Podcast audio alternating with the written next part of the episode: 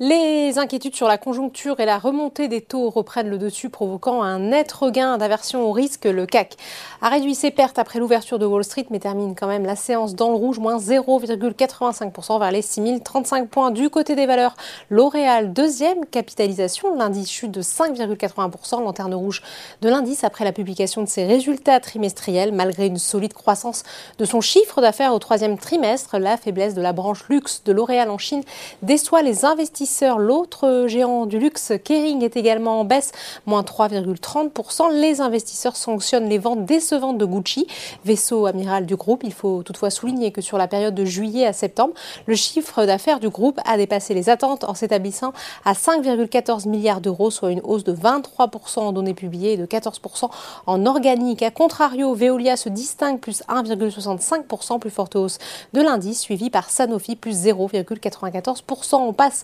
Maintenant, au SBF 120, où Atos est en apesanteur, pourtant HSBC a abaissé son objectif de cours à 9 euros contre 16 précédemment. Veralia poursuit son ascension.